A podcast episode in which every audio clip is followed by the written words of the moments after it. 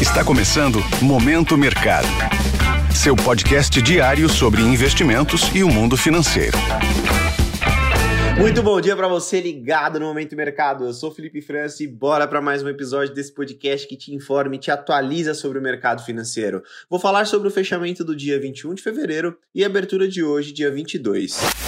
Cenário internacional. Nos Estados Unidos, a dúvida quanto ao resultado de Nvidia, que seria divulgado após o fechamento do mercado, ditou o ritmo dos negócios, gerando realização no setor de tecnologia impactando como consequência negativamente o Nasdaq. A expectativa era que o resultado da empresa indicasse manutenção do domínio da inteligência artificial nos mercados, e foi exatamente isso que aconteceu, pois o balanço do quarto trimestre indicou um lucro líquido recorde de 12,2 bilhões de dólares, uma alta de 776% em comparação com o mesmo período do ano passado.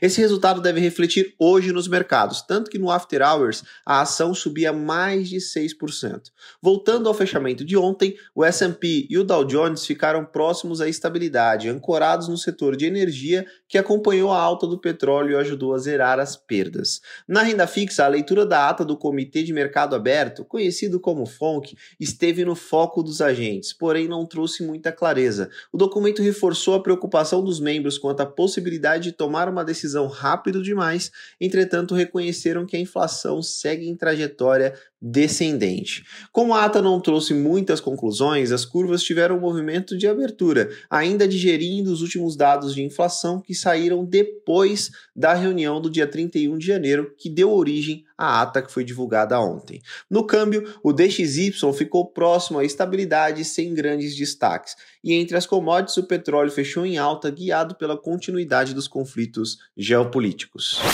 Cenário nacional. Por aqui, o dólar encerrou em leve alta, cotada a R$ 4,93. A moeda americana ficou sustentada pelo avanço das taxas dos títulos públicos, gerando incerteza quanto ao diferencial de taxas entre Brasil e Estados Unidos. No mercado de juros futuros, as taxas ficaram próximas à estabilidade, com os holofotes voltados para Brasília, dado que as discussões sobre a reoneração da folha de pagamento retornaram para a mesa. Em relação à bolsa, o Ibovespa ficou quase no 0 a 0, mantendo o nível dos 130 mil pontos. As maiores altas do índice ficaram com VEG, Pão de Açúcar e Carrefour. No lado oposto, Rap Vida e Azul amargaram perdas após balanços abaixo do esperado no quarto trimestre pontos de atenção. Na agenda do dia, fique de olho nos discursos dos dirigentes do Banco Central Americano, indicadores de inflação ao consumidor na zona do euro e ata do Banco Central Europeu. Por aqui, destaque para os dados de arrecadação federal do mês de janeiro. Sobre os mercados, as bolsas asiáticas fecharam em alta com o índice japonês batendo a máxima histórica,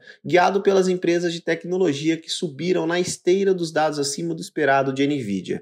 Na Europa, as bolsas também abriram em alta, porém a agenda econômica segue no radar do mercado. Por fim, os futuros de Nova York sobem, guiados pelo otimismo com as techs. Desta forma, termino mais um episódio do Momento Mercado. Agradeço muito a sua audiência, um excelente dia, bons negócios. Valeu! Esse foi o Momento Mercado com o Bradesco. Sua fonte diária de novidades sobre cenário e investimentos.